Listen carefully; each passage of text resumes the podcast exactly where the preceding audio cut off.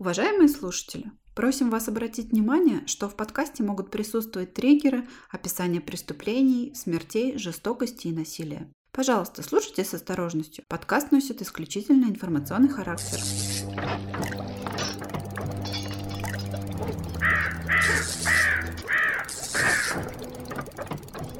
Всем привет! Это подкаст «Зрачок Ворона», в котором мы, его ведущие, рассказываем вам жуткие истории вместо сказок на ночь. В этом подкасте мы обсуждаем военные преступления, техногенные катастрофы, деятельность религиозных сект, а также на доступном нам уровне разбираем true crime кейсы, известные и не очень.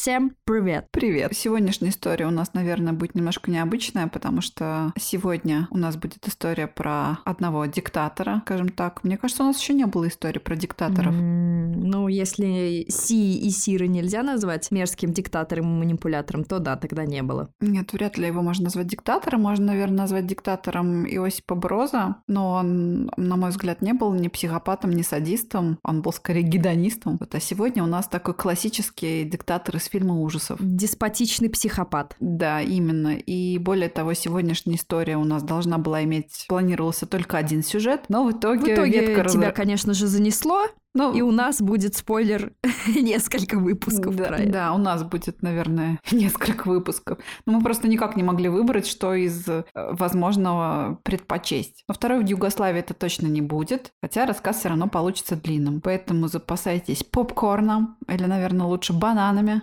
И мы начинаем наш сегодняшний рассказ. И рассказ пойдет о мяснике из Уганды.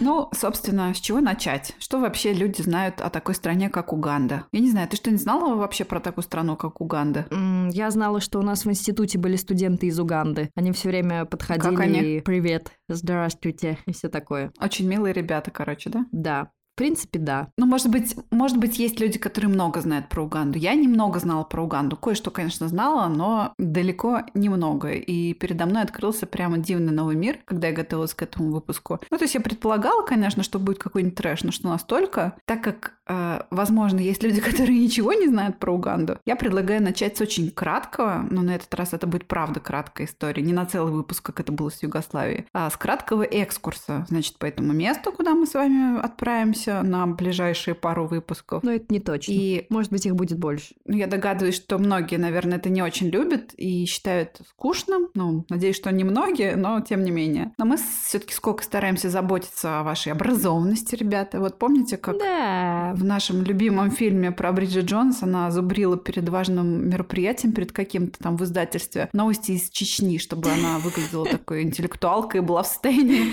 поддержать светский разговор. Да, да, она подходит там каким-то там трое мужиков, по-моему, такая... А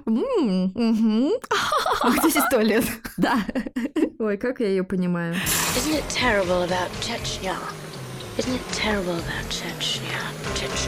Да, но мы как бы не то, что сильно образованные, но маленько тему проштудировали, подготовились, поэтому, дорогие наши друзья, слушайте и не ропщите на нас, чтобы при случае, если вы, например, окажетесь где-нибудь, ну, например, на приеме в Белом доме, вы не ударили в грязь лицом и вернули где-то нужное словечко, а потом, может, вы даже поменяете подкаст «Зрачок ворона» добрым словом, кто знает. Mm-hmm. Это была короткая потенциальная интеграция. Республика Уганда находится находится на востоке Африки, примерно в центральной части, если смотреть по горизонтали материка. А все же повесили карту над своим да. рабочим столом, или, может быть, над кроватью, или на двери туалета. Это обязательно Конечно. надо сделать. Поставьте на рабочий стол компьютер. Итак, сверху над Угандой у нас Судан, снизу Танзания и Руанда, про которую, кстати, тоже можно сделать выпуск. Слева Конго, про которую у нас тоже будет выпуск. И справа Кения, про которую пока выпуска не планируется. Вроде бы там не про что, не, не про что рассказывать. Хотя... Кения, туризм и львы всякие. Сафари. Так вот, Уганда – страна аграрная. И основными статьями дохода является производство кофе, чая и хлопка. Но аграрная страна – это что обычно значит в наше время? Значит, что страна, скорее всего, глубоко бедная. И про, к Уганде это тоже относится. Она входит в перечень наименее развитых стран мира. В королевствах, которые в разные времена функционировали на территории современной Уганды, по сей день насчитывается более 20 различных народностей, а средняя продолжительность жизни составляет э, всего 53 года. Не всего, а уже, наверное, учитывая их уровень ну, жизни. наверное, да. Они, может быть, немножко поднялись за последнее время. Но историю Уганды мы рассказывать подробно не будем, хотя вообще, надо сказать, там тоже есть много чего интересного. Но это скорее для прям исторического-исторического подкаста, а у нас такой он недоисторический, скажем так.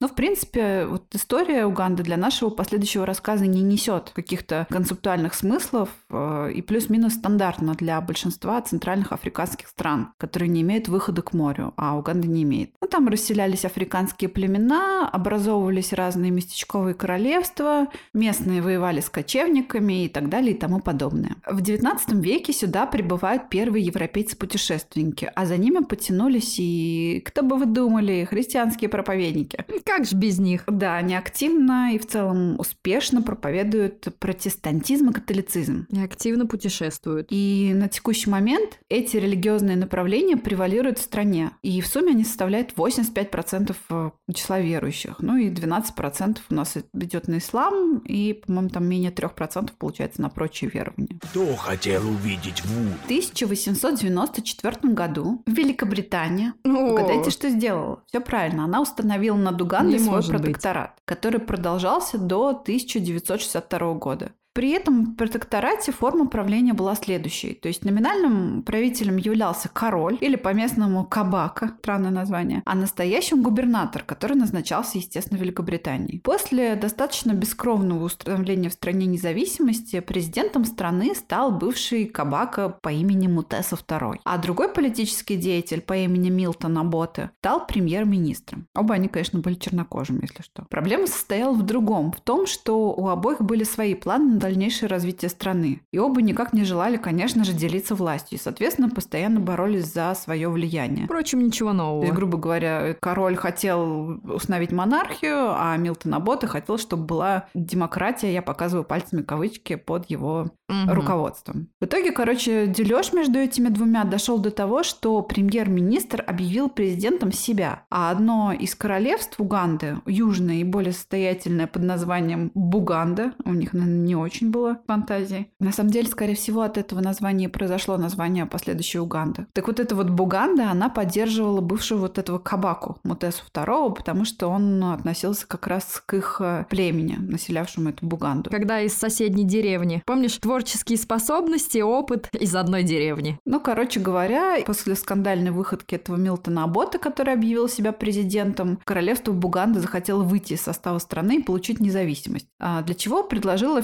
федеральному правительству освободить нахрен столицу, город Кампала, которая, собственно, и находилась в этой провинции, скажем так. Чтобы разрешить эту ситуацию, естественно, в свою пользу, президент, вот этот вот новообъявленный Милтон Абота, решил прибегнуть к государственному перевороту и отправил правительственные войска под руководством некоего Верзилы, майора Иди Амина, я предлагаю запомнить это имя, остальные не так важны на самом деле, захватить контроль над столицей, городом Кампалой. Вот так вот. Военный переворот удался. В его, получается, в результате этого переворота президент, э, король Кабака, я не знаю, как его правильно уже назвать, э, Мутеса II тот самый, эм, многодетный отец 21 ребенка, Счастливый папочка. был изгнан в Великобританию, в Лондон, где он жил в бедности и скончался, собственно, от отравления алкоголем в возрасте 45 лет. Опять смерть рокера. Да что это такое? Точно. Ну, на самом деле подозревали, что политические противники могли его отравить, собственно, водкой.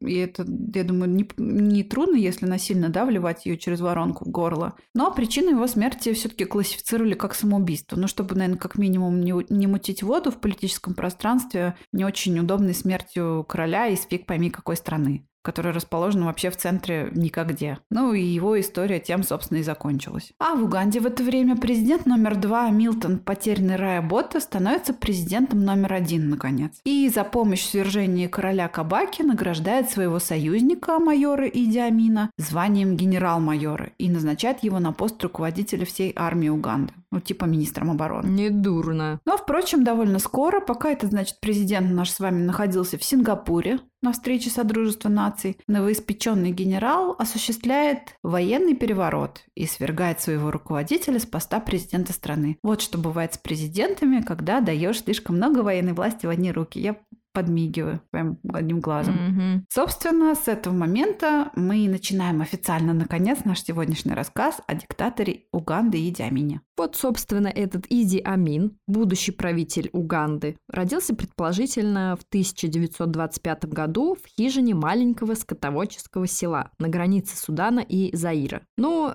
уже понятно, какое многообещающее будущее его ждет. Вырвался из нищеты своими знаниями, упорством, силой. Но, может быть, упорством и силой можно про него сказать, но знаниями вряд Ну, ли. короче, да. Дальше вы в этом убедитесь. Это не совсем его история. Отец его был из народа Каква, мать принадлежала к другому народу Лукбара. М, Может быть, конечно, это как-то по-другому произносится, поэтому будем говорить на свой лад. Так вот, Иди Амин рассказывал, что мать его была медсестрой, но трудно, да, себе представить, что медсестра могла делать в деревушке из пяти глиняных хижин, поэтому больше верится в то, что рассказывали местные, что среди них она слыла колдуньей. Говорили, что она умеет варить зелье, которое давало мужчинам большую силу. Ну и в том числе вот именно про то, что я имею в виду, это силу любви. Неудивительно, что там у них по 21 ребенку было и все прочее, и все прочее. Может быть, и не по 21, даже больше. В одном селе и все... То есть ты считаешь, что все это благодаря колдовству? Конечно, как же иначе. Благодаря волшебному зелью из молока антилопы и бегемотих какашка. Крови э, ягнят, вот тебе и эликсир, который дает силу, а потом, если еще добавить человеческих мозгов или откуда-то еще какой-нибудь жидкости, то еще силы привалит. М, Ями. Это будет еще и вкусно. Так, все, прекратите рецепты, а то я сегодня не завтракала, я кушать хочу. Вот, ну, короче говоря, она была знахаркой или кем-то вроде того. Уже при рождении Амин отличался внушительными размерами. При родах он весил почти 5 килограммов. Ну, крупный плод. В общем, бедная его мама, которая в таких условиях, сами понимаете, каких его э, производила на свет. Когда он был совсем маленький, мать закинула его на плечо и отправилась странствовать по свету. Это еще во времена, когда не было Инстаграма. Да. А классно у него мог быть получиться влог. Отличный влог для путешественника. Э, Какое-то время она работала на плантации сахарного тростника, которые принадлежали богатой азиатской семье Мехта. Мехта — это может быть что, Индия? Ну, в общем, в Уганде тогда проживали жители Азии, которые поселились в стране еще со времен британского владычества. Видимо, они как-то э, арендовали эти земли за звон монеты. Ну, британцы их просто завезли, потому что Индия вообще была британской территорией, и поэтому в Британии было много и слуг, и вообще людей из Индии. Они были британскими подданными. Однако через какое-то время его мама сошлась с офицером королевских войск, и в итоге и сам Амин ступил на военную стезю и поселился в солдатских казармах, решив стать военным. Господи, бедный чувак. Он уже с раннего детства себе э, выбрал такую м, неоднозначную профессию. В 1946 году он устроился помощником казарменного повара. Подрабатывал тем, что продавал печенюхи, как скаут-переросток, а также увлекался спортом а именно плаванием, регби, боксом и довольно-таки успешно. Тем более к 17 годам его рост был выше 190 сантиметров, а вес достигал 100 килограммов. Ну, можно, да, себе представить, какая это была здоровенная накачанная туша. Крупный Да парень. еще и питаясь, наверное, у повара, он такой в теле был. Ну да, отъелся на казарменных харчах. Позже Иди Амин любил заливать, что успел участвовать в последних сражениях Африканского фронта Второй мировой войны. И это было неправдой. Однако он не был трусом и буквально из кожи вон лез, чтобы проявить себя храбрым и отважным воином. Например, во время так называемого восстания Мау-Мау в соседней Кении, когда коренное население оказывало вооруженное сопротивление британским колонизаторам, которые ну, занимались отъемом плодородных земель у местных, Иди Амин участвовал в подавлении этого восстания, и многие отмечали его военную находчивость и лидерские качества. Ну, видимо, могет. Но в то же время жестокость и безжалостность. Такой ст- стандартный набор юного психопата. Это стандартный набор хорошего вояки, на самом деле. Ну, кстати, возможно, может быть, хорошие вояки, они все в какой-то степени психопаты. Я бы возразила, потому что у нас готовится в будущем другой подкаст про другого военного, и, в принципе, он тоже был типичным воякой, лидером. И, наверное, все-таки он был безжалостным в каком-то... Хотя нет, его трудно было назвать безжалостным. С другой стороны, не знаю, все трудно, короче. Я скажу, про кого мы будем говорить потом, когда вы- выйдет этот подкаст, и пусть наши слушатели сами определят их, его отличия от идиамина. Продолжайте, пожалуйста. Эти скиллы, конечно же, подметило и армейское и британское руководство. Тем более, что ими очень поощрялось увлечение английскими видами спорта. Ну, а мы, как помним, он был э, любителем, боксером. Поэтому он бодро зашагал по карьерной лестнице, ну, и Диамин я имею в виду, несмотря на некоторые сомнительные моменты. Например, то, что он перенес венерическое заболевание. Ай-яй-яй-яй. Но это, я думаю, в Уганде это ничего удивительного. Это норма. Не, в Уганде это, может, и ничего удивительного, но британские офицеры на это смотрели не очень как бы одобряли эту всю тему, но другие его качества были слишком привлекательны для них, поэтому на этот фактик из его биографии многие закрывали глаза. Ну, переболел и переболел, да, чё гундеть. Самой большой трудностью для него был английский язык, которым он таки овладел, но очень слабовато и плохонько. Duty of the woman is the house woman. He knows how to keep house very well. If we can do that, let me make first examination, appoint women to be the managers of hotel. If he's well educated, he has got that brain, he's determined, he can look after the hotel very well. I want to see a woman, international hotel, very big one. Must be woman Ugandans, and I know they can do it. Надо отметить, что Иди Амин был чертовски неграмотным человеком. Да, у него были врожденные таланты, например, такие как харизма, хитрость. Однако он никогда не получал систематического образования. И по воспоминаниям одного британского офицера, который сопровождал Амина в банк для получения чековой книжки, он не только никак не мог взять в толк, что такое банковский счет, но и в итоге пытался расписаться за получение чековой книжки отпечатком пальца. Ну, кстати, оригинально. Но я его не виню. Я, то, я до сих пор, мне кажется, никак не могу взять в толк, что такое банковский счет. Вы с ним похожи. Но в итоге он все же сумел на накорябать там какую-то загогулинку, испортив немалое количество бумаги. Но, однако, бедность О. не порог, необразованность тоже. Наверное, в подобной ситуации не порог, но представьте, что такой вот человек однажды станет лидером государства, да? Это не очень себе дело, и впоследствии вы в этом убедитесь. Кстати, сообразив, какие возможности дает чековая книжка, Иди Амин в тот же день знатно перерасходовал свой банковский лимит, приобретя, внимание, 6 упаковок пива, два новых костюма, пару пижам, радиоприемник, а также, ну, чё уж мелочиться, новый автомобиль Ford Consul небесно-голубого цвета, как сказал бы Тиль Швайгер из фильма «Достучаться до небес». Короче говоря, у него был принцип простой «вижу деньги, беру деньги». Мне нравится то, что он купил э, две пары пижам. И костюм.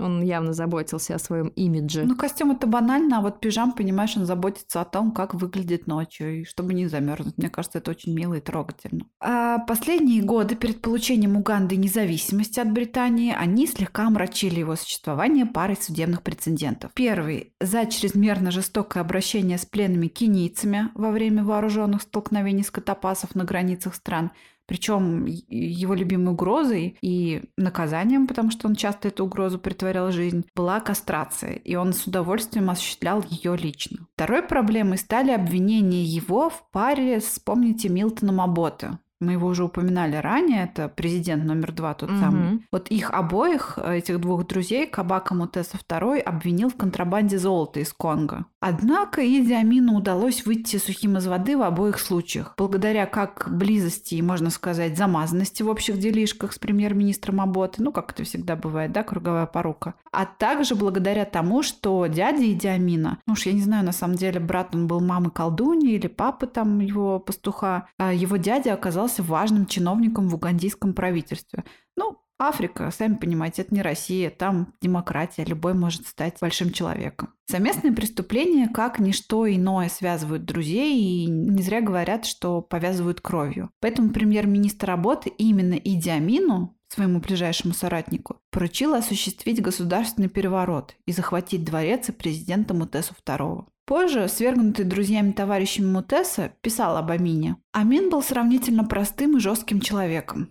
Банковские счета на подставных лиц были выше его возможностей, и неудивительно, что среди всех обвиняемых только его банковский счет с трудом поддавался объяснению. Ну, я человек простой, вижу деньги, беру их, и мне не стыдно за это. А, за помощь в захвате власти Абота назначил Амина, ну, мы уже вкратце об этом упоминали, а, и к этому времени он был, кстати, уже очень состоятельным человеком с Кадиллаком, Блэк Джеком и тремя, тремя женами. Знахарками. Так вот, Абота назначил его командующим всей угандийской армией. Однако дружба двух политиков – это дело такое. Это, наверное, дело еще более неверное, чем, как говорится, женская дружба. Но тут я, если что, держу в руках табличку сарказма. Про тебя уже все все подумали. Дело в том, что в 1969 году на нового президента Аботы было совершено покушение. Ой-ой-ой, как же так получилось? Однако он выжил и о своем ранении велел сообщить только двум людям – своей жене и своему соратнику Идиамину. Но когда домой к Амину нагрянули солдаты, чтобы рассказать эту новость, ну, собственно, что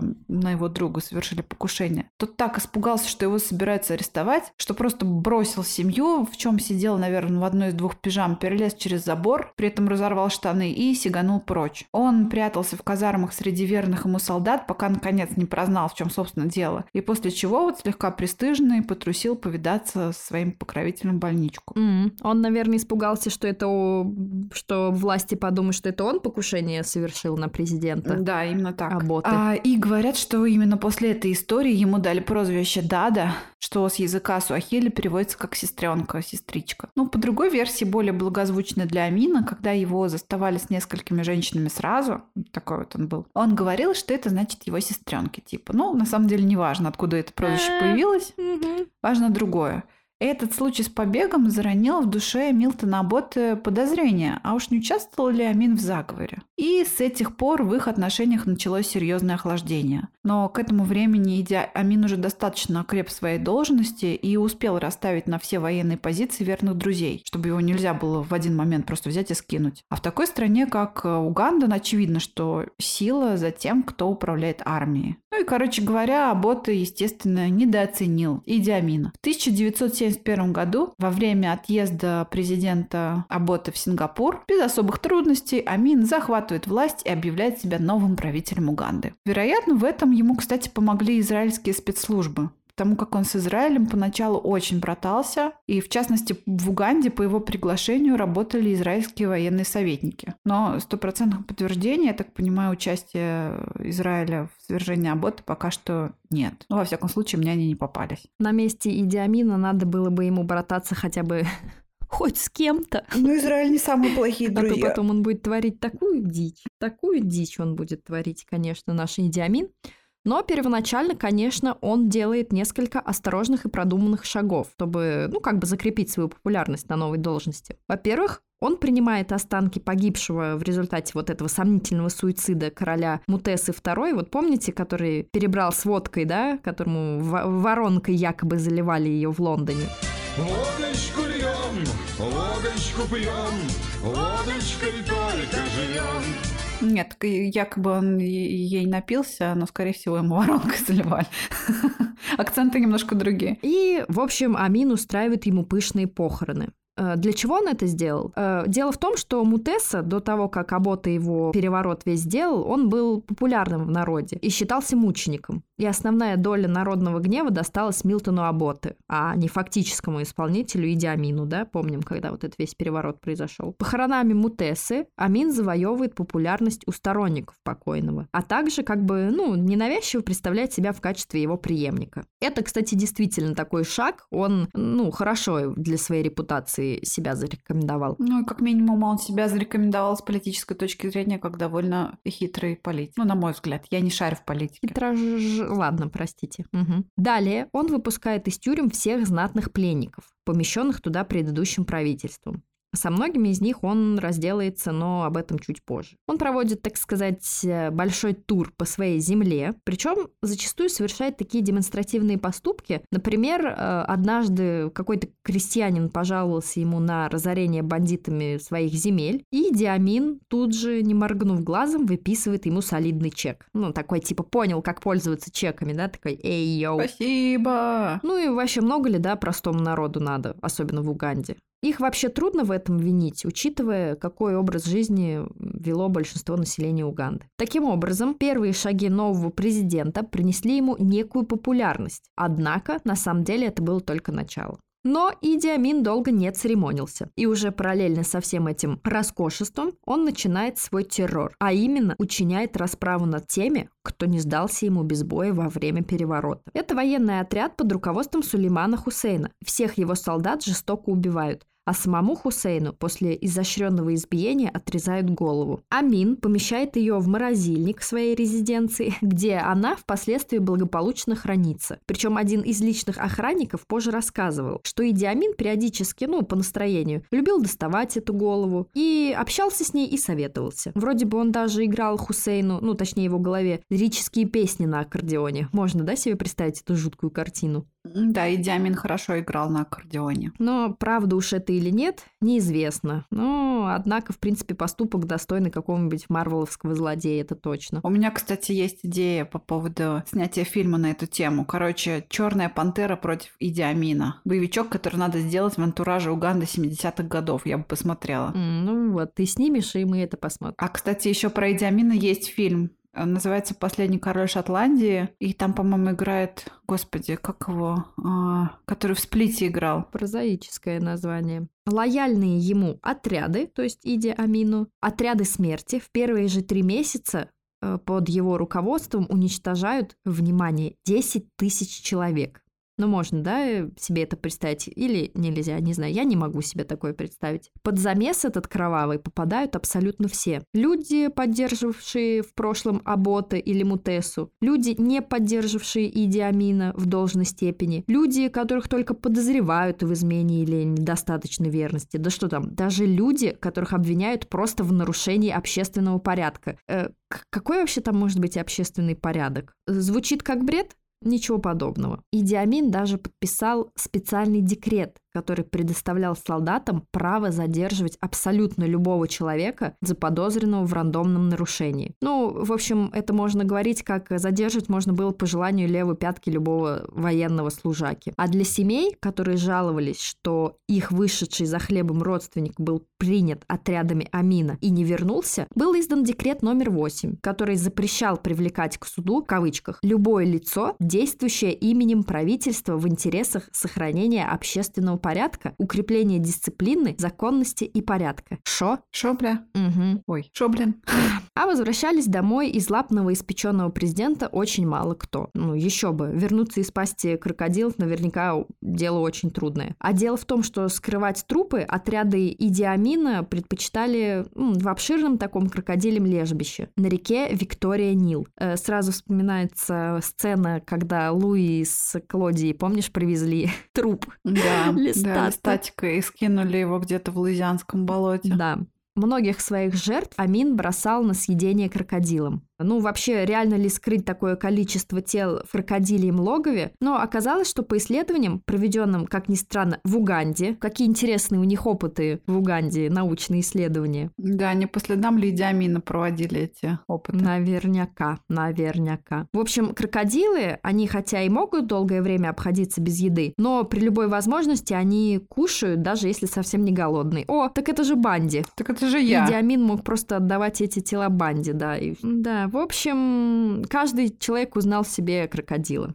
В каждом из нас есть крокодил с реки Виктория Нил. Ну и вот можно себе представить, да, как они на таком богатом откорме э, эти товарищи-крокодилы прибавили, да, и в весе, и в массе, и вообще в размерах. Это, наверное, там были просто ужасные чудовища, которых они сами же и делали людоедами. Через какое-то время мост неподалеку от крокодилового места стал называться Кровавым мостом. Хм, Интересно же это почему так? Понятия не имею, трудно догадаться. Сказал бы Иди Амин. Но вообще он с самых первых дней власти не скрывал своей фанатичной привязанности к армейскому образу жизни. А всем чиновникам он раздал военные звания и пересадил их на Мерседесы с надписями на бочинах «Военное правительство». М, Солидно. Там он любил говорить «Я не политик, а профессиональный солдат». Ну, тут вопрос сразу возникает, какого тогда, извините, хрена ты лезешь в управление страной, где явно нужно иметь и другие профессиональные скиллы, кроме там командования солдатней. А, ну, задача солдата – это выполнять приказ, правильно? А он как бы профессиональный солдат, ну ладно. Ответ, я думаю, мы все знаем. Добрый вечер, я мистер Крабс.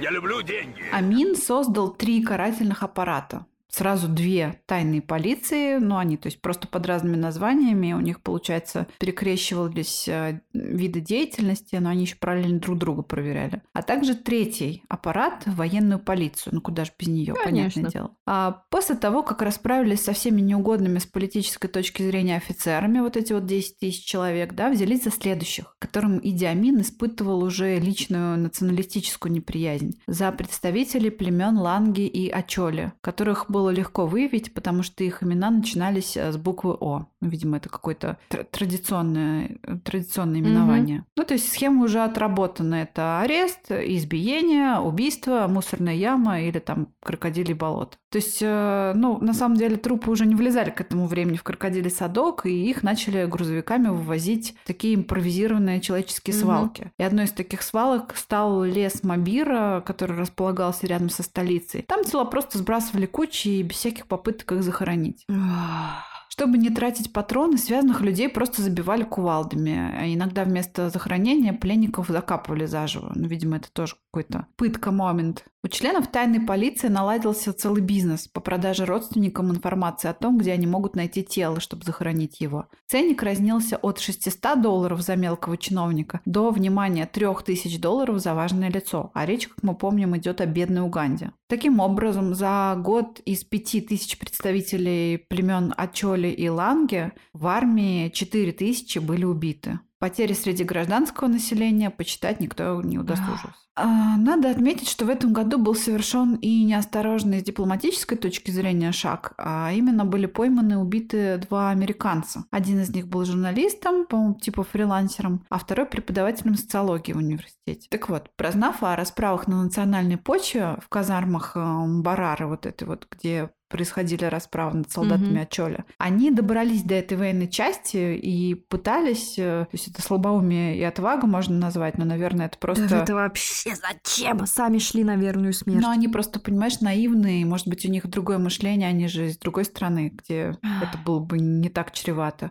Так вот, они попытались поговорить с начальником казармы, чтобы выяснить правду, или, может быть, чтобы пригрозить внешним воздействием, да? Не знаю, что они ему сказали. Но оба они были убиты и закопаны в безвестной могиле. А тот самый заместитель командира части, к которому они попали на объяснение, он позже разъезжал на голубом Фольксвагене журналиста. Ну, то есть, ясно, понятно, да? Когда американское посольство забеспокоилось и начало разыскивать своих граждан, то и машину, и вновь выкопанные тела их сожгли, чтобы скрыть следы содеянного. Как-то с трудом верится, что оставили американские службы это без внимания. Да, я думаю, там не то, что оставили без внимания, вряд ли там было возможно что-то с этим сделать, учитывая текущую ситуацию в стране. Далее наш товарищ Иди Амин находит себе новых врагов. 4 августа 1972 года при посещении одной из казарм Амин сообщил солдатам, что накануне ночью во сне Бог внушил ему мысль изгнать из страны всех лиц азиатского происхождения, которые доят экономику Уганды. Пацан сказал, пацан сделал. Было объявлено, что в течение 90 дней все они должны покинуть страну, взяв с собой не более 100 долларов денег. Прочее имущество арестовывалось в пользу государства, ну то есть Амина, да, потому что Амин есть государство Уганды. Да, государство это я, как говорил король Ледек XIV. Солдаты врывались к ним в дома и под предлогом помощи в сборе вещей просто забирали, что хотели. А также под шумок насиловали женщин. Ну, можно себе представить, достойная полиция там, господин полицейский, помогите, мне нужна помощь, ага. Да женщинам бедным всю жизнь не везет во все времена, во времена конфликтов, войн, блин, в первую очередь, что делают? Насилуют женщин. Да, это точно. Были случаи, когда азиаты, ну, преимущественно это выходцы из Индии, в попытках спастись мазали лица черной ваксой для маскировки. Но Амин объявил, что за такие дела будет строго спрошено. То есть намек понятен, да, то их просто убивали за это. В самом начале истории мы рассказывали, что Амин в детстве вместе с матерью работал в полях, да? Помните, когда она его на плечо так бодро, резво схватила и побежали? Как рюкзак закинула. Вот, и поля эти принадлежали азиатской семье Мехта.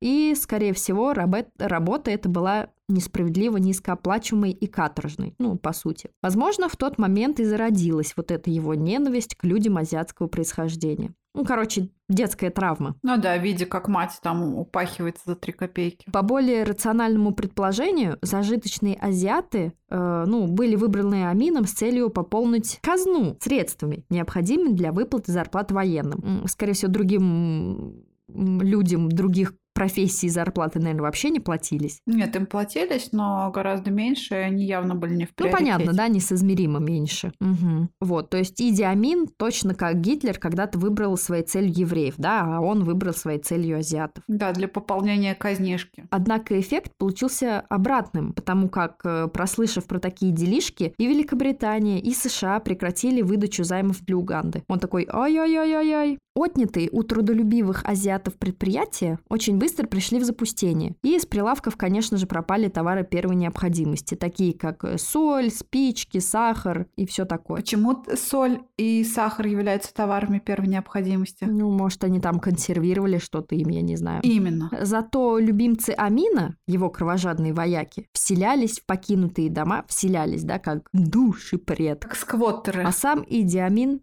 присвоил себе дворец и лимузин индийского мультимиллионера Матхвани. Недурно он себе статус повысил. По меткому выражению он стал президентом грабителей. Ну, вряд ли он себе повысил статус. Скорее, наоборот, понизил его, будучи президентом, отжимать э, частную собственность других людей. Это вообще зашквар, конечно. Поначалу казавшийся миру адекватным правителем, Иди Амин все больше и больше терял связь с адекватностью. К примеру, он не явился на очередную конференцию стран Содружества, поскольку, видите ли, королева не прислала за ним самолет, экипированный караулом из шотландской гвардии. Он предлагал перевести штаб-квартиру ООН в Уганду, потому что это, цитата, «географическое сердце Африки и всего мира». Полным званием Амина было его превосходительство пожизненный президент, фельдмаршал Аль-Хаджи доктор Иди Амин, повелитель всех зверей на земле и рыб в море, завоеватель Британской империи в Африке вообще и в Уганде в частности, кавалер орденов Крест Виктории, военный крест и за боевые заслуги. Вот такие вот дела.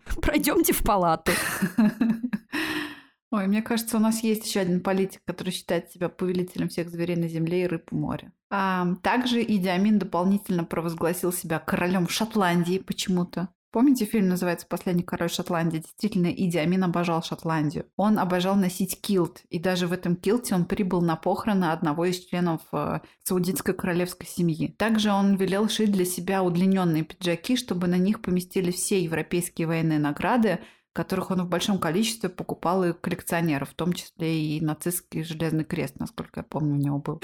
Он просто брал все. Мы возьмем все. Он вообще, ну я, кстати, его понимаю, многие награды выглядят довольно классно и внушительно, но, возможно, в этот момент он забывал, что он президент страны, и что ему надо как-то посерьезнее, посолиднее выглядеть. А с другой стороны, почему? Он уже добился максимума. Ему не надо думать о том, что подумают о нем другие, его это не заботит. И я о вас не думаю вообще. Статус Иди Амина ВКонтакте. Конечно, по фотографии он такой смешной чувак, так и не скажешь по нему, что он просто психопат, социопат и прочее говно и ересь. Да, да и по, по речам он довольно забавный. Мы вставим одну из речей. В этой, кстати, увешанной орденами униформе он с радостью нырял в бассейны, он, не стесняясь, танцевал на улицах и вообще чувствовал себя свободно в любом месте. Да, как описывал Иди Амина Готфри Лула, это бывший генеральный прокурор Уганды, слишком долго его считали клоуном. А он клоун только тогда, когда он этого хочет. В личной беседе он не принужден, просто обаятелен. И кажется, что он не способен совершить недостойный поступок или допустить какое-либо преступление. Мгм. Но это не более чем фасад. В глубине души он манипулятор. Но на самом деле, на мой взгляд, это самое страшное сочетание, когда ты расслабляешься и ничего не ждешь от этого, казалось бы, доброго и милого человека, а в следующие пять минут тебя выводят и стреляют в голову. В 1975 году Уганда принимала у себя саммит Организации Африканского единства, и на банкете Амин появился в кресле паланкиня, который заставил нести четырех английских белых бизнесменов. Как он это сделал? Ну, а у них что, был выбор? Что, кукла Вуду там их потыкал? Мы же не знаем, чё, чем им угрожали, сделают они это или не сделают. Этот перформанс он назвал не иначе, как демонстрацией бремени белого человека. А именно так э, британская пропаганда говорила о колониальной политике, что мы этого не хотим, то есть э, заниматься всеми этими Но нам придется. дикими, в кавычках, африканскими, индийскими странами, но это наше бремя, мы должны, мы несем за них ответственность, да. Ну и, на мой взгляд, это весьма остроумно, весьма остроумная представление стороны Диамина. Да, да, он кекнул. Да, и при этом он заявил, что европейцы внесли меня на мой прием на своих спинах. Но почему они это сделали? Потому что они посчитали меня блестящим, твердым африканским лидером, способствовавшим лучшему взаимопониманию между европейцами и африканцами. Это я, кстати, немножко с его акцентом говорила. Да, это отлично. На другом саммите, на этот раз ООН, его прибытие встречали посланные им же заранее 47 угандийских фольклорных танцоров. А проходило это в Нью-Йорке, по-моему. А на встречу с папой римским Павлом VI он и вовсе опоздал на 18 минут. А для встречи с папой это вообще-то неслыханное. А как-то раз в хорошем настроении он объявил войну Соединенным Штатам Америки. И на следующий же день он провозгласил Уганду победительницей в этой войне. Ну, в США, естественно, только пальцем виска покрутили и, и особо никак не отреагировали. Я, кстати, когда об этом писала, я сразу вспомнила персидского царя Ксеркса помнишь, который велел наказать плетьми море.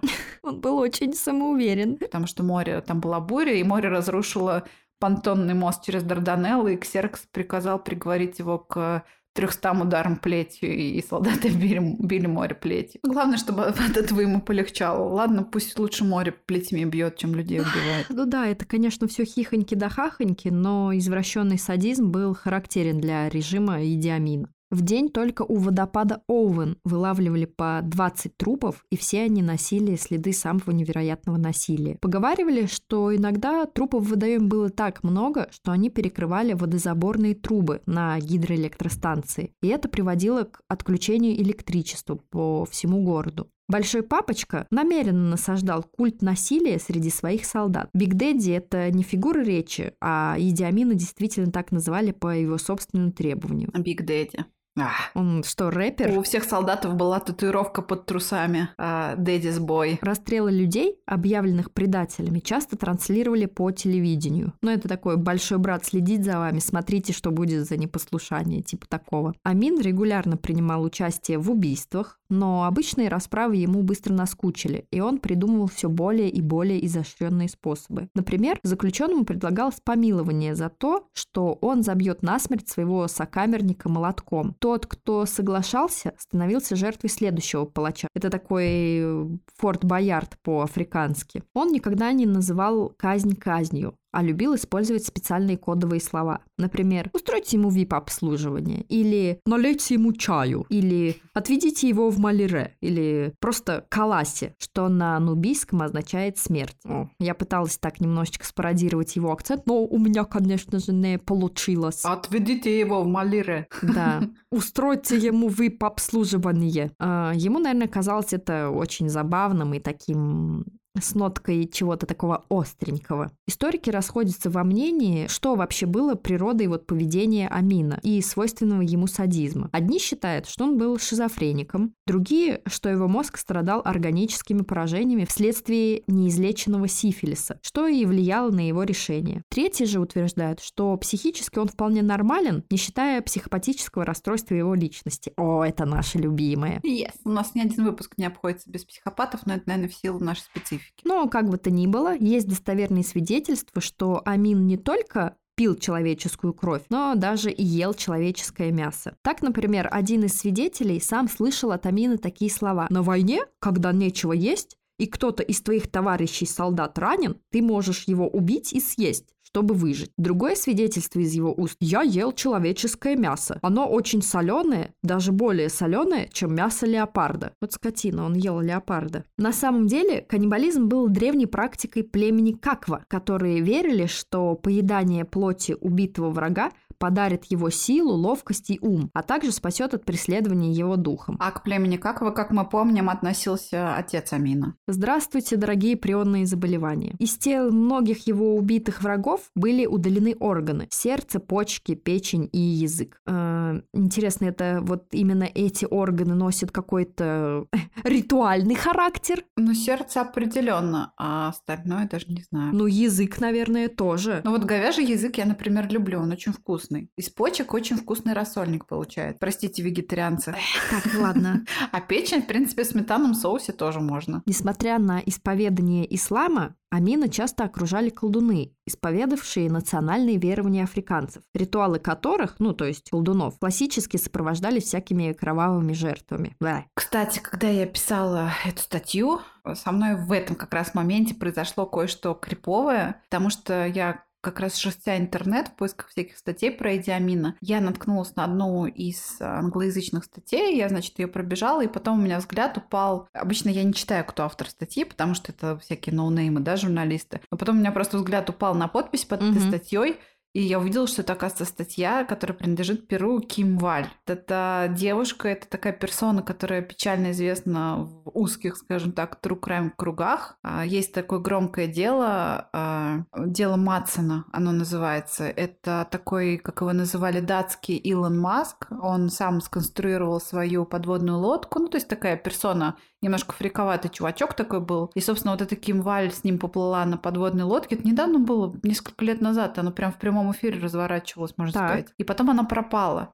И оказалось, что этот э, чувак, вот этот вот полумиллионер, там, я не знаю, вот этот вот Илон Маск, да, очень известный он ее сожрал? в стране. Нет, он ее убил и, ну, видимо, изнасиловал. У него потом где-то там на дисках э, компьютерных нашли кучу всякой запрещенной порнографии и расчленил и выбросил в море. О, господи, мне кажется, я слышала эту историю, только почему-то я подумала про то, что там еще был акт каннибализма, но, наверное, это просто... Я слышала, мне кажется, эту историю. Ну, скорее всего, потому что она очень известная. То есть э, она появилась еще так, ее долго не могли найти, потом начали по кускам ее тела вылавливать. И, в общем-то, он там сначала говорил, что ее случайно крышкой по голове ударило, потом это все разошлось тем, какие были повреждения. Ну, в общем, очень некрасивая история. Mm-hmm. Но сам факт, вот э, возвращаясь, да, к нашей истории, что я вот так вот писала про вообще какую-то третью личность про Идиамина, и так вот мы с ней пересеклись, этой Кимваль. Э, таким образом, у меня, честно говоря, даже мурашки в этот момент побежали. И как раз-таки вот Кимваль, она в той статье рассказывала про то, что побывала в так называемых комнатах смерти.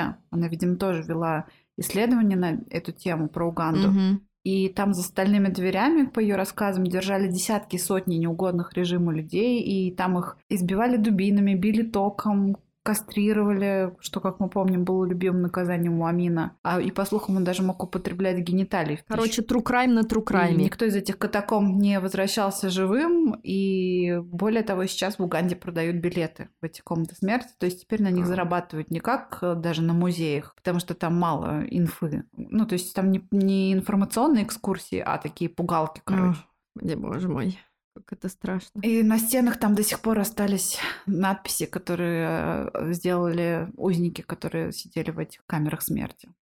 А мы продолжаем. Бежавший из Уганды бывший министр просвещения Эдвард Ругумая писал об Амине следующее. Он неполноценен с медицинской точки зрения. У него гормональный дефект. Он расист и фашист, убийца и богохульник, трибалист и диктатор. Амин не может просидеть в офисе целый день. Он не может сосредоточиться на каком-либо серьезном деле, даже на полутра. Он не читает, он не умеет писать. Единственным каналом информации о стране которой он правит, остаются для него его собственные уши. Другими словами, он полагается только на слух и еще, возможно, на зрение. Ну, то есть президент пальцы вверх, да? Ставьте пальцы вверх, если вам нравится ваш президент. Палочки да. вверх. А бывший соратник Милтон Джонатан Аботе называл его величайшим чудовищем, которого когда-либо рожала африканская мать. Сильно, но как-то неубедительно, с учетом того, сколько лет эти двое ну, действовали сообща. И его чудовищность Аботе осознал, видимо, только тогда, когда Амин ну, кикнул его, да, кинул бывшего кореша с трона.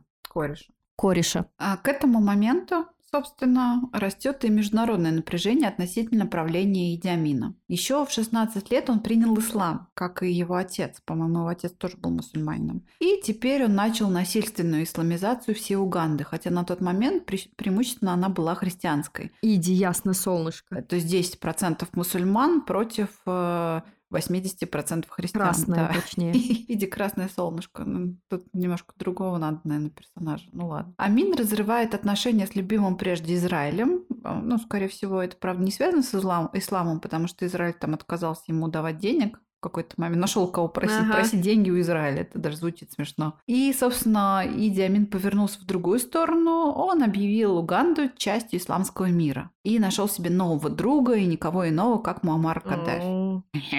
Это тоже диктатор, только ливийский, если что. Так вот, среди 21 министра его кабинета к началу правления Диамина только двое включая его, были мусульманами. А к концу правления мусульманских министров уже 14. Вот еще один пример. Из 17 полицейских частей в 15 командирами стали мусульмане. Диктатор издал декрет, разрешающий мужчинам брать себе любое количество жен. М, И, естественно, в отношении женщин были только запреты. Он ввел запрет на мини-юбки, брюки и, как ни странно, на парики, потому как он считал, что волосы эти принадлежат либо убитым империалистам, либо африканцам, которых убили империалисты.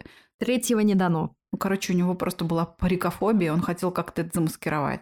Амин максимально критиковал христианскую церковь, и в ответ на эти клеветнические зачастую обвинения архиепископ Уганды, Руанды и Бурунди по имени Янани Лувум и другие высшие церковники написали Амину петицию, в которой в ответ критиковали его режим. Ну, это была плохая идея, потому как в 1977 году Амин лично застрелил архиепископа Лувума в своем номере в отеле Нил, перед этим заставив его молиться за мир в Уганде. Господи, почему его никто не грохнул? Ну, видимо, некому было, я не знаю, боялись его, не зря же он такой террор устроил мощный. А солдатам он хорошо платил, поэтому они были ему Ага. преданы, при нем то они хорошо жили. Если ты раньше жил в деревне, в глиняной хижине, блин, где топишься какашками какого-нибудь верблюда или коровы, а теперь Автомобиль. ты живешь в городе, у тебя есть квартира, у тебя есть И чековая книжка. 4-5 жен, у тебя даже есть автомобиль, и тебе за это всего-то надо ходить э, вокруг Идиамина и с автоматом. Автомат.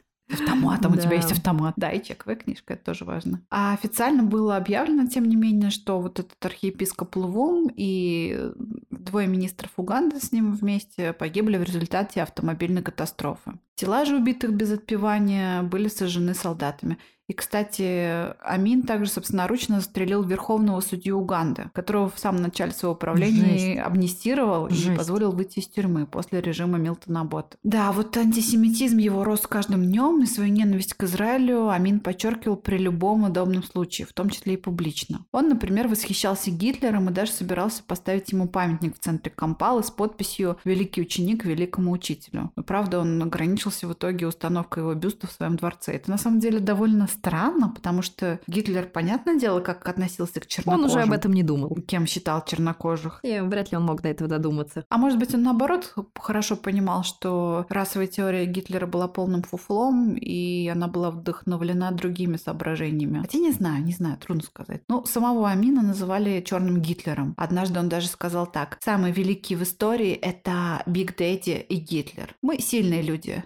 Нельзя, не будучи сильным мужчиной, сделать 36 сыновей. Возможно, он не знал, что у Гитлера не было вообще детей. А еще Гитлер был не то, что не ел человеческое мясо, он был веганом. Поэтому, на мой взгляд, у них не так уж много общего в личном плане. Ну да ладно. Но его это, наверное, подбодряло. Но на самом деле самый известный и вопиющий случай, который подчеркивал антисемитизм Иди Амина, произошел в 1976 году, когда группа из четырех террористов, были два палестинца и два немца. Ого. Эта группа захватила самолет Тель-Авив-Париж, на борту которого находились 252 пассажира и 12 членов экипажа. Иди Амин разрешил террористам, которых, конечно же, все от себя гнали, приземлиться в угандийском аэропорту Энтебе, где к ним присоединилось еще несколько дружбанов-террористов. Требование, собственно, этой группы являлось освобождение из тюрем Израиля и Европы 53 палестинцев, а в противном случае заложникам грозила смерть. Вообще, это маленькое отступление. Мне интересно, вот э, хотелось бы нашим слушателям послушать выпуск или выпуски про Израиль и палестинский конфликт от начала до конца, то есть предыстория, как развивалась, что происходило, какие там какие-то ключевые моменты, криповые, кровавые и так далее и тому подобное. То, что у меня-то он в планах есть, но я не знаю, насколько он зайдет, э, зайдет ли эта тема вообще, и так что, ребята, пишите, я жду ваших положительных ответов, других не жду, И предупреждаю. каков будет твой положительный ответ? Именно.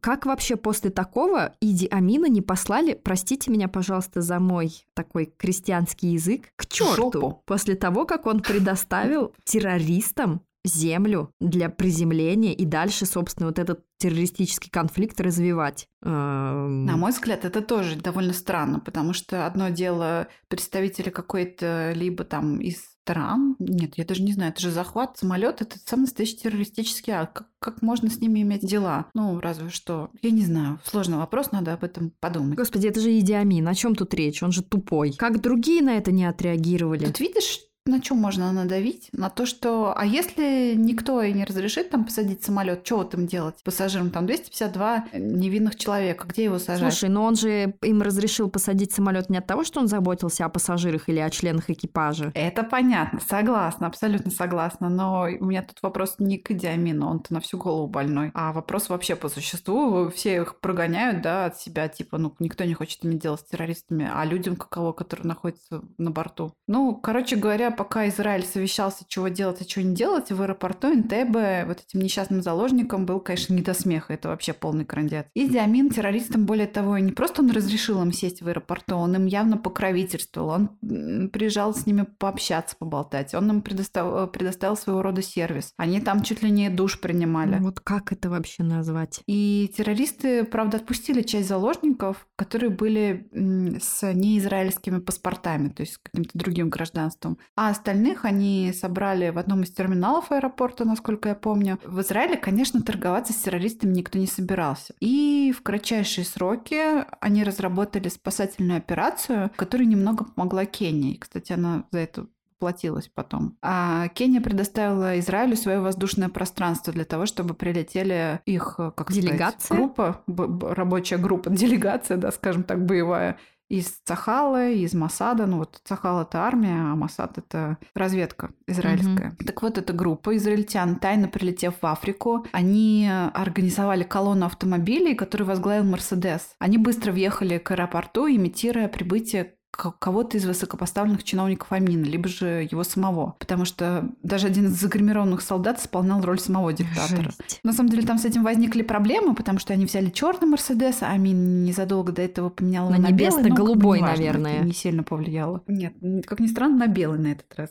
Штурм аэропорта занял немногим более получаса, и все террористы были ликвидированы, а почти все заложники освобождены. Там, ну, только трое человек погибли в перестрелке, по случайности, да. Кошмар. А среди израильтян был только один погибший, я имею в виду среди вот этой боевой группы по имени Йонатан Нетаньяху. Фамилия, наверное, известная, все ее слышали, потому что это брат будущего трижды премьер-министра Израиля Бенемина Нетаньяху. Наверное, герой. И ему было 30 лет всего. Да, он считается героем у себя на родине, естественно. Ну, блин, да, спасал израильтян. Ой, ужас какой. После освобождения заложников Иди Амин, конечно же, пришел в дикую ярость, такую необузданную африканскую первозданную ярость. Мало того, что израильтяне посмели нарушить суверенитет угандийских границ, так они еще, о ужас, сожгли его любимые игрушки. 11 военных самолетов МиГ, которые составляли основу угандийских ВВС. В наказание за это угандийские солдаты отомстили следующим образом. Они направились в Кампалийскую больницу, где проходило лечение одна из заложниц, забытая э, в пылу борьбы.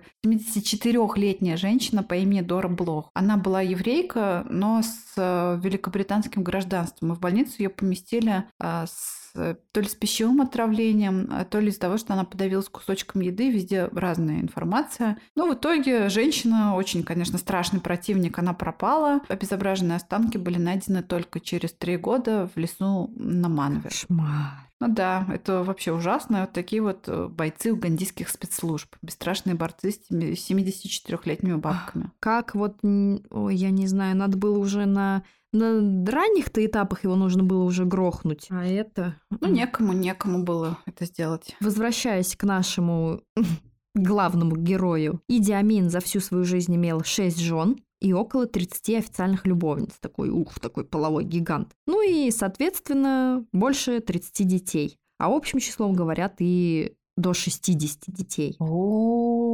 Зал тише.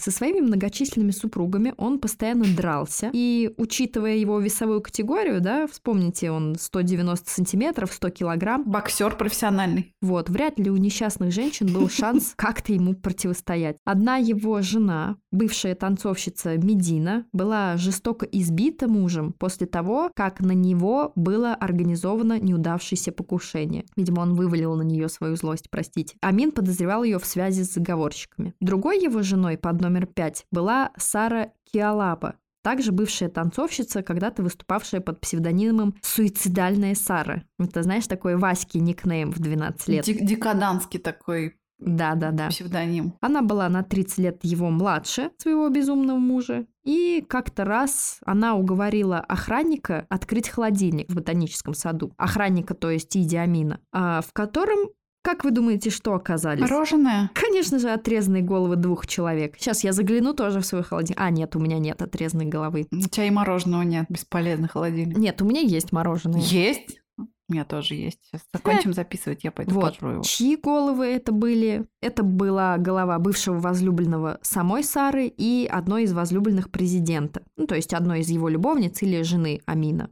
В результате вот этой нахождения этой страшной, страшного открытия Амин жестоко избил жену, а на завтра радио Уганды сообщила о ее срочном отлете в Ливию для лечения. Конечно же, да. Кстати, на свадьбе Иди Амина и Сары шафером Амина был Ясир Арафат. Тело его второй жены, Кей Эдруа, с которой он развелся официально несколькими месяцами ранее, и еще с двумя женами, кстати, до этого, было найдено в багажнике автомобиля расчлененным. Вот так новость. В основном во всех статьях рассказывает об обстоятельствах этой смерти, подразумевая, что как бы Амин сам ее убил. А в то же время в книге, написанной одним из его бывших министров, он рассказывает, что в день исчезновения Кей в госпиталь Кампалы поступила целая семья во главе с доктором этого же госпиталя, которые страдали от передозировки снотворного. Дети выжили, но, однако, доктор погиб. Оказалось, что это был лечащий врач Каи, и предполагалось, что у нее была с ним связь. Именно в багажнике его автомобиля и было обнаружено ее тело. При вскрытии выяснилось, что она была беременна и погибла, судя по всему, от последствий подпольного аборта. Ну, у них там это тоже очень распространенная причина. Так что, вероятно, к этой трагедии Амин наконец-то не имеет, возможно, никакого отношения. Вероятно, поняв, что произошло, доктор запаниковал и предпочел покончить с собой, нежели предстать перед Иди Амином и ответить за содеянное. Да, он, он выбрал легкий путь. Ну да, передоз наркотиков проще, чем пытки, отрезание гениталий и забивание тебя заживо молотком. Да, и последствия, впоследствии осознание того, что, возможно, тебя сожрут вообще. Ну и Диамин, кстати, поручил позже взять части тела Кай, сшить их вместе. И, значит, ее сшили, положили в морге. Он привел в морг ее детей, ну, их общих детей от нее, и стал при них говорить, какая отвратительная она была женщина. Она сама заслужила свою смерть своим поведением и так далее и тому подобное. О боже мой. Еще одна жена Амина, Малияма Мутеси,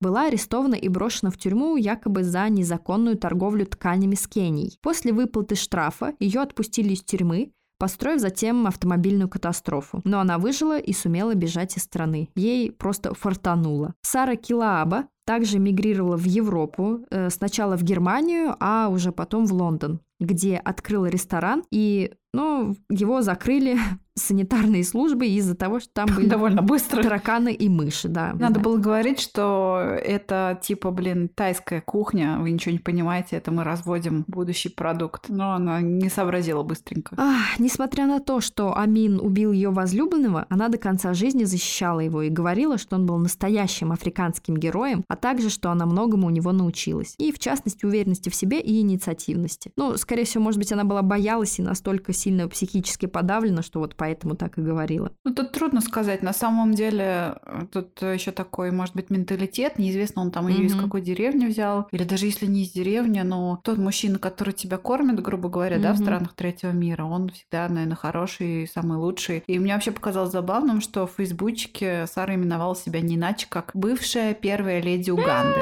Но на самом деле, какая же она первая. Она не первая, она, получается, пятая леди Уганды, учитывая, что у нее было шесть жен. Или там, получается, подожди, или, может быть, одновременно было пять первых леди. Ну, короче, сложно. Нужны специалисты-африканисты, чтобы разобраться с фейсбучным статусом всех жен. В общем, у Амина было очень много связей с женщинами и без брака, и он часто не останавливался перед убийством мужа или любовника, понравившейся ему девушки, чтобы, ну, устранить соперника. Также действовали и его приближенные, прекрасно зная, что за изнасилование не последует вообще абсолютно никакого наказания. Так как мы уже говорили, женщины были угнетенной кастой людей в то время. Ну, не только были. Ну и есть, конечно. Но все же, к счастью, правлению каждого полоумного диктатора рано или поздно приходит конец. Иногда он приходит э, рано, когда его скидывают нахрен, иногда приходит поздно, когда он умирает своей смертью. Но с Иди Амином, к счастью, это произошло, можно сказать, чуть чуть раньше, чем чуть позже. Его эра завершилась в апреле 1979 года, а за полгода до этого Амин затеял войну с Танзанией, которая поначалу казалась обреченной на успех. Однако население Уганды было на самом деле сыто по горло террором и убийствами диктатора,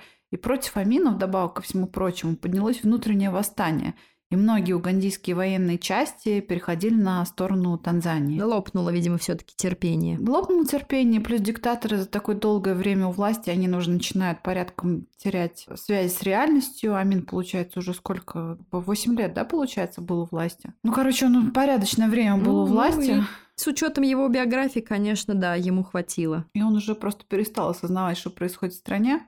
И поэтому он был вскоре вынужден бежать из страны, но, к сожалению, справедливость не восторжествовала так, как должна была быть, потому что он никогда не был подвергнут суду, ни в какой Гаге он не побывал, в отличие от того же Милошевича, да. И остаток своей жизни он прожил в достатке, удовольствиях под прикрытиями своих друзей из Саудовской Аравии. Кошмар, вот это вообще несправедливо. При обыске в его резиденции, более того, в холодильниках были найдены расчлененные человеческие тела. Ну, непонятно, из сентиментальности ли он там их хранил, или же готовился позже употребить в пищу. Это такие, как пельмеши мы храним пельмеши, там куриные ножки, mm-hmm. а Идиамин хранил другие полуфабрикаты. Да. Дважды Идиамин порывался вернуться в страну, Однако оба раза его задерживали в соседнем Заире и возвращали обратно в Саудовскую Аравию. Там от его вакидонов уже подустали, в конце концов ему сказали, блин, сиди, чувак, и не рыпайся, иначе в следующий раз мы просто закроем границы, тебя и к нам уже не впустят, и поедешь ты в Уганду. И тебя грохнут. Да. Поэтому Идиамин пораскинул мозгами, вроде как и к власти обратно хотелось, но он все-таки не был совсем уж дегенератом. И свои последние дни Биг Дэдди проводил, купаясь в огромном бассейне, плавая на яхте в море, удя рыбу,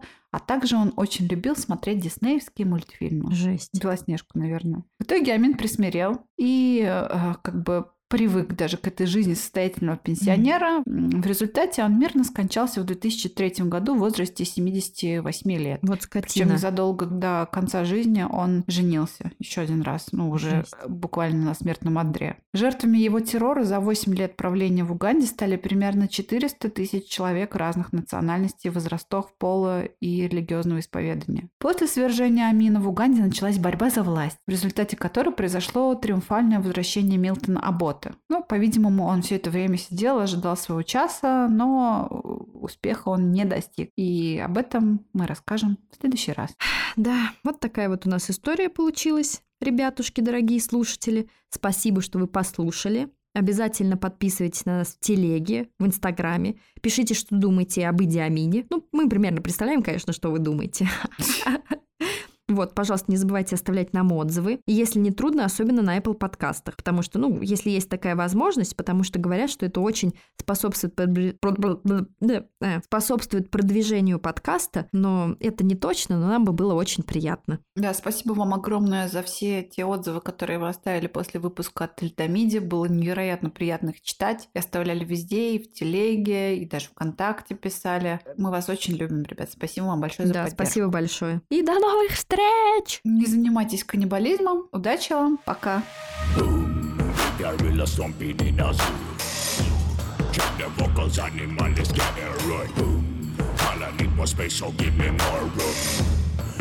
any sun, boy, I copy any tune. Man, God, some.